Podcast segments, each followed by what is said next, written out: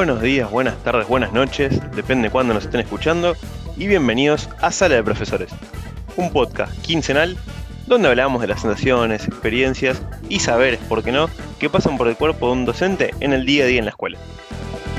Mi nombre es Pablo Giusto y les doy la bienvenida al capítulo 4 de este espacio, donde compartimos opiniones, inquietudes y materiales en la tarea que tenemos de hacer más llevadero el desarrollo de esta profesión que tanto queremos. Como siempre, de fondo nos acompaña la cortina original de Facundo Pereira para este podcast y después de repasar en la última edición el aspecto de la evaluación, tarea clave en nuestra labor, hoy nos convoca otro tema de rabiosa actualidad. Nos vamos a sumergir en el regreso a la presencialidad que empieza a esbozarse en el área metropolitana de Buenos Aires donde nos toca vivir y ejercer la docencia.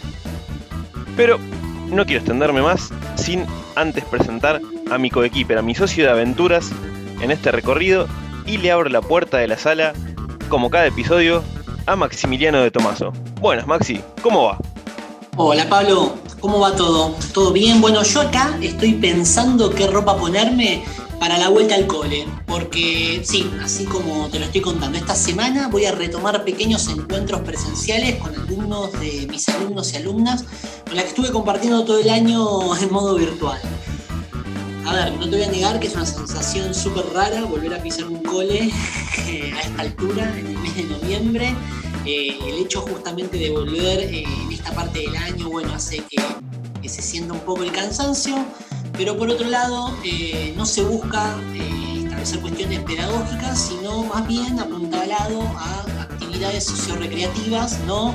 Eh, para tratar de, bueno, de reflotar los vínculos no solo entre ellos, sino también con sus profes. Así que vamos, te invito a la sala de profes, cada uno con su mate o con su cafecito, y charlamos un poco de todo esto.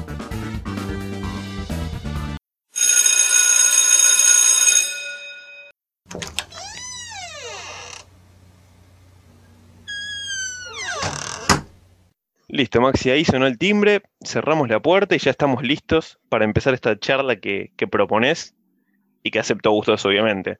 Y como decías, eh, vamos a meternos en, en, esto que nos toca, ¿no? En esta actualidad, eh, sobre todo en tu caso, de, de, tener que volver presencialmente al cole. Y como queríamos dar un contexto, como queremos que nuestro podcast también, además de opinión y, y nuestras experiencias, también sea información, si te parece, arranco yo con la cuestión más normativa, y prescriptiva de, este retorno que, te convoca esta misma semana. Para ponernos en tema y a los oyentes, vamos a estar desarrollando algunas de las cosas que nombra el plan jurisdiccional que se trabajó en la provincia de Buenos Aires para el regreso a clases presenciales, que se va a realizar de manera progresiva, en etapas y con los momentos que fue, que fue disponiendo el gobierno, de acuerdo, como todos sabemos, ¿no? con con ciertas evaluaciones de riesgo epidemiológico que, fueron consensuadas con las autoridades sanitarias y que, como comentabas antes, eh, le, acaban de dar luz verde a muchos municipios del, Gran Buenos Aires. Entonces, vamos a, poner como, un, como una primera piedra en el camino, algo que ya decías vos en la intro, que se va a abordar en esta vuelta una dimensión socioafectiva ¿no? de la vuelta a clases. Se va a hacer hincapié en el impacto emocional y subjetivo para cada uno de, de nuestros chicos y de nuestras chicas, de, tener un reencuentro en el ámbito de la escuela y lo que significa para ellos, pero cumpliendo muchos cuidados muy necesarios. Que, que te paso a tirar así, tratando de que sean cortitos hacia el pie, pero vas a ver que son varios, así que eh, anda anotando, Maxi, ¿eh? yo te tiro y vos anda, anda viendo cómo, cómo te manejas con esto. Vamos con un lado con las pautas organizacionales.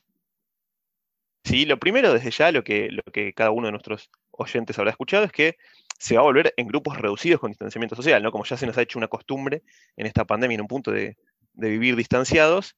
Eh, la mayoría de los cursos, como sabemos, tienen un promedio de entre 30 y 38 alumnos, al menos acá en la provincia de Buenos Aires. En este caso se va, a respetar una, unas capacidades para que haya dos metros de distancia entre los chicos y chicas en espacios comunes y dentro del aula al menos un metro y medio, ¿sí? Eh, esto desde ya como, como punto de partida. El horario de ingreso y egreso al que estábamos acostumbrados, ¿te acordás que no, lo, lo, hablamos al principio de tener que madrugar, de llegar al cole por ir en un horario en invierno que era de noche? Eso es algo que también va a tardar en volver porque el ingreso y, y, y la salida de los chicos va a ser en horarios alternados para distintos grupos, y para evitar precisamente las aglomeraciones, tanto de los estudiantes como de la gente que los va a retirar, de, sus familias, en la vía pública, y también que haya menos circulación de gente, ¿sí? porque recordemos que si bien aquí en el AMBA pasamos al distanciamiento social preventivo y obligatorio, no, no, estamos tampoco como para relajarnos en cuanto a cuidados y precisamente en este sentido va el mensaje que queremos dar hoy. Por otra parte, obviamente las jornadas de clases van a ser reducidas en, este, en esta formalidad presencial, va a haber horarios reducidos que se, prevé que en una próxima instancia alcance las tres horas y medio como máximo, pero en, esta, en, este, en este retorno los bloques de enseñanza van a ser con una duración máxima de 90 minutos y algún tiempo de descanso de 15, si bien en esta, en esta etapa en la que te toca volver, se va a tratar de que los chicos no permanezcan más de dos horas en la escuela. Van, van a tener un tiempo reservado para su descanso y higiene personal, como así también para que se puedan ventilar y limpiar los ambientes. También habrá disposiciones relativas a cómo se van a usar los sanitarios, las instancias comunes, y tenemos que aclarar desde ya que tanto en los momentos de clase como en los de, recreación o de limpieza, tanto los chicos como los profesores tenemos que mantener, obviamente, el distanciamiento, usar permanentemente el tapabocas que cubra nariz, boca y mentón. ¿sí? Hay que evitar todo tipo de contacto físico, sea beso, abrazo, apretón de mano, puños. No se puede compartir juegos, ni celulares, ni ningún tipo de objetos personales. Además, nosotros, los docentes y, los auxiliares y directivos, vamos a tener que usar la, máscara de acetato que muchos habrán visto durante, durante toda la jornada. Y vamos por el lado de, los controles más duros, si querés. Eh, en, la entrada de los establecimientos se va a tomar la temperatura siempre y solamente van a poder ingresar tanto chicos ¿no? como autoridades y nosotros docentes quienes tengan temperaturas de hasta 37.4 grados centígrados. ¿sí? Eh, las familias, como decíamos, van a tener un, lugar reservado para, para, retirar a los chicos cuando tengan que salir. Y en cuanto a los elementos de, de cuidado personal, también cada establecimiento va a tener un lugar para que los chicos puedan tener sus, reservorios de, de, tapabocas y nariz. Em, estoy, estoy haciendo un repaso para que, para que te lleves todo anotado en el cuaderno, y para, que, para que nuestra audiencia pueda también entender a, qué atenerse en este, en este retorno que también un poco nos tomó por sorpresa, ¿no? Em, para, para, reafirmar esto último que decíamos, ¿no? Sobre todo queremos recalcar mucho, hay que evitar el contacto físico y todo tipo de manipulación de útiles y objetos. Por, por contarte un dato curioso si se quiere, pero totalmente lógico en esta época, las mochilas, en caso de que los chicos traigan, tienen que sanitizarlas antes de salir de su casa y después cuando llegan del cole, y no las van a poder tener dentro del aula o dentro del lugar donde se dicten clases. Lo mismo va a regir para los abrigos en caso de que esto cuando nos toquen en época fría. Y el uso de los patios o sectores de juegos va a estar bastante restringido al dictado de clases porque en muchos casos es donde se pueden disponer las mesas en un orden coherente, digamos, ¿no? con estas medidas. Y otro, otro dato de, color, si querés, es que todo lo que los chicos vayan a comer van a tener que traérselos de su casa sin poder compartir con nadie y queremos remarcar que los kioscos de los cuales no van a estar abiertos porque está prohibida la venta de alimentos, ¿sí? para, para seguir cuidándonos entre todos. Em, por último, Maxi, déjame contarte, antes de, de, cederte la palabra, que estamos en, una vuelta por etapas, ¿no? Este, este material que nombramos al principio prescribe ciertos criterios para, para ir privilegiando cierto tipo de trayectorias educativas de los chicos y para asegurar que podamos convivir en, próximas instancias que nos abocaremos ya en otros capítulos a, tener clases online que convivan con la, con la presencialidad y creemos nosotros ¿no? que de cara, de cara a 2021, si bien nos, nos, enfrentamos en este fin de año con, con, definir un currículum prioritario de cada materia para que los chicos puedan acreditar lo que aprendieron con este año de cursadas virtuales, el año que viene nos va a tener otro desafío, que va a ser transitar estas etapas que vacuna mediante nos permitan pensar una vuelta presencial con un esquema en el que los chicos quizá tengan que convivir dos grupos, ¿no? Y, tengas a la mitad del curso cursando una semana presencial con vos y la otra mitad yendo en la carga inversa, ¿no? Haciendo, por ejemplo, no sé, cuatro días de clase y uno online y después cambiando. Y eso para nosotros también va a implicar un, un desafío, pensando que nos movemos en establecimientos que, como ya hemos dicho, en gran parte continúan anclados a prácticas y disposiciones del siglo XIX. Así es, Pablo, es tal cual como vos lo acabas de mencionar. Eh, antes que nada, igual te agradezco, tomé nota de cada uno de los tips que estuviste eh, señalando van a ser muy importantes para la vuelta a clases porque son varios, son muy importantes, son necesarios y es responsabilidad de todos y de todas que, bueno, que se cumplan, ¿no? Digo, la institución eh, proveyéndolo, manejándolo, pero también eh, siendo muy responsables en, nuestra, en nuestra individualidad. Me voy a quedar con esto último que dijiste, ¿no? De, pensar los establecimientos, que para mí es algo que, eh, como, como profe de historia, tal vez me, llama mucho la atención, ¿no? Y es eh, la, cuestión edilicia. Digo, como pensándolo abiertamente y compartiéndolo con vos, estoy viendo que a raíz de, la pandemia, a raíz del, del coronavirus, no solamente eh, determinados trabajos, eh, sino algunas empresas están relocalizando las, las oficinas justamente porque están considerando que hay mucho trabajo que se puede hacer desde casa.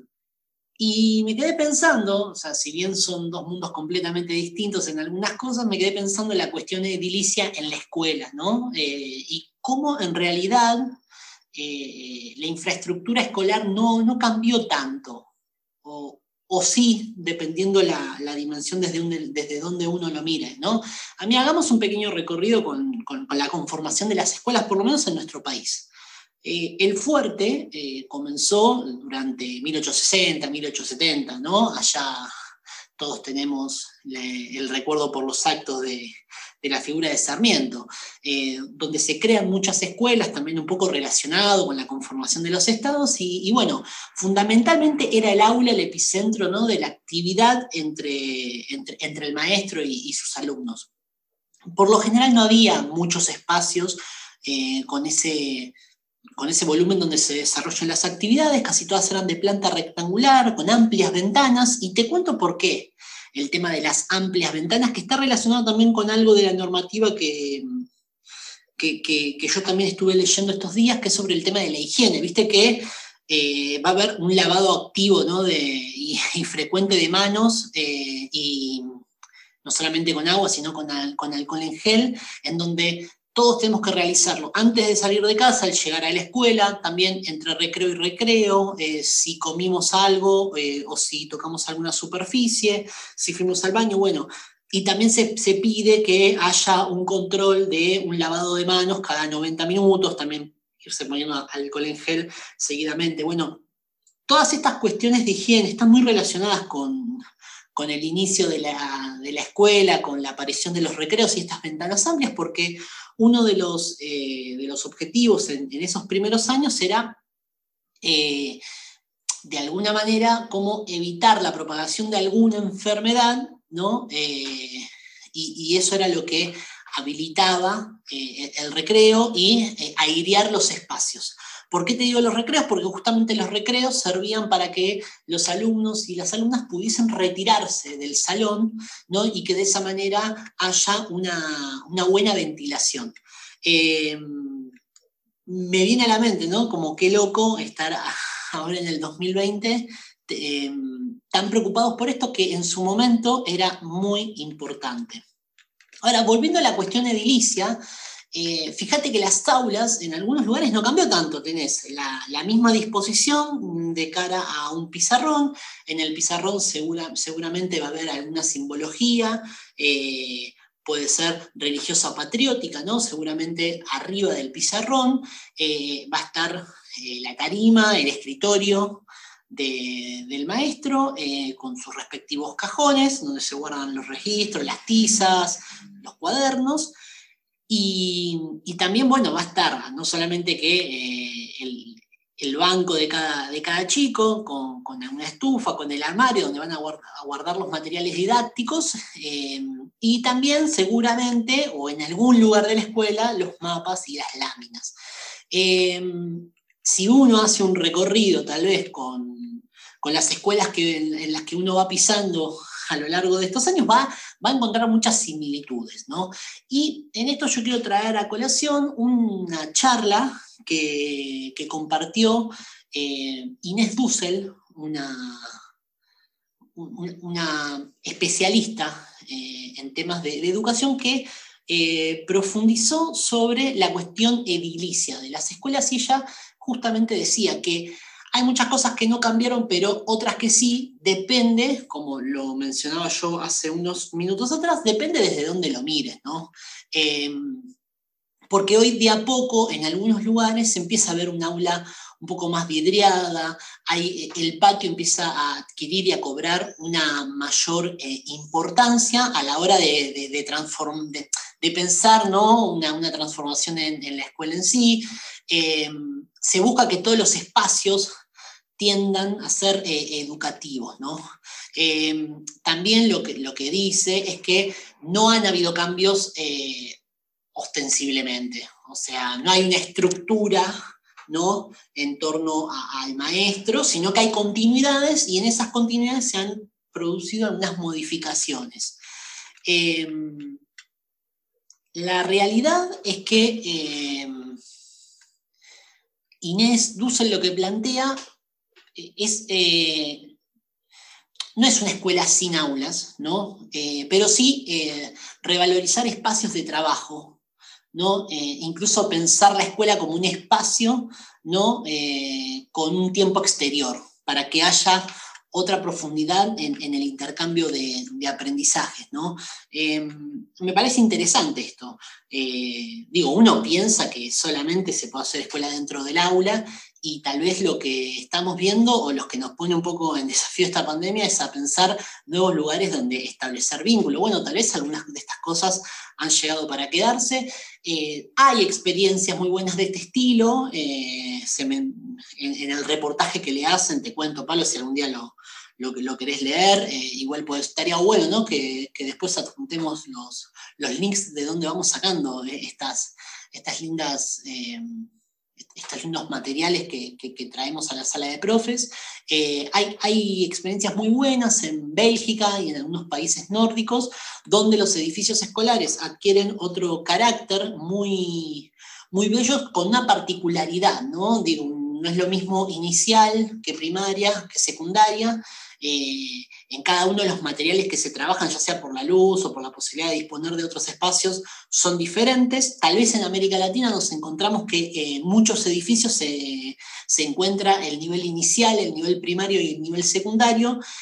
Y eso, eh, nada, tal vez eh, complica o complejiza un poco más estas, estas iniciativas y estas propuestas, pero creo que con acuerdos de convivencia y con equipamiento se puede llegar a, establecer eh, miradas en torno a lo edilicio. O sea, creo que me parece a mí, ¿no? Que si vamos a retomar nuevamente de a poco el vínculo presencial, me parece que es un lindo momento, ya que estamos en una etapa de, fuertes cimbronazos, empezar a discutir la infraestructura y la arquitectura. Eh, ya que los edificios siguen ahí, ¿no? Con muchos con algunos rasgos de hace 120, 130, 140 años, y que si bien se encuentran en un proceso de readaptación, eh, el mundo es claramente, claramente otro. Y bueno, Maxi, sonó el timbre y en este ida y vuelta tips y este repaso histórico que también nos hiciste, se nos fue el tiempo. Es la hora de volver cada uno a su salón virtual en mi caso y real esta semana en el tuyo, a aplicar, compartir y seguir pensando lo que nos gusta, las mejores formas de ofrecer cada día algo mejor a nuestros alumnos y nuestros alumnos. Gracias por escucharnos y como siempre les decimos, háganos llegar sus comentarios en nuestras redes, que por el momento son el Twitter arroba profesores el Instagram sala de profesores LA y el Facebook también sala de profesores LA. Los dejamos como siempre en la descripción del capítulo junto con, como decía Maxi recién, los materiales que vamos sacando de la mochila y que les vamos a dejar ahí para que ustedes también puedan, puedan nutrirse de ellos. Y no se olviden de suscribirse en la plataforma que utilicen para escucharnos, sea Spotify, Google Podcast o la que prefieran. Se suscriben ahí así les avisa cuando subimos los capítulos nuevos. Nos volvemos a encontrar en el próximo episodio, en donde seguramente retomaremos algunas experiencias vividas a lo largo de este pequeño regreso a la presencialidad y también de paso les iremos contando cómo vamos a continuar con todo esto. Porque saben que la sala de profes no se toma vacaciones. Entonces, vamos cerrando la puerta de la sala y dejamos todo en orden. Volvamos al aula. Nos vemos en el próximo video.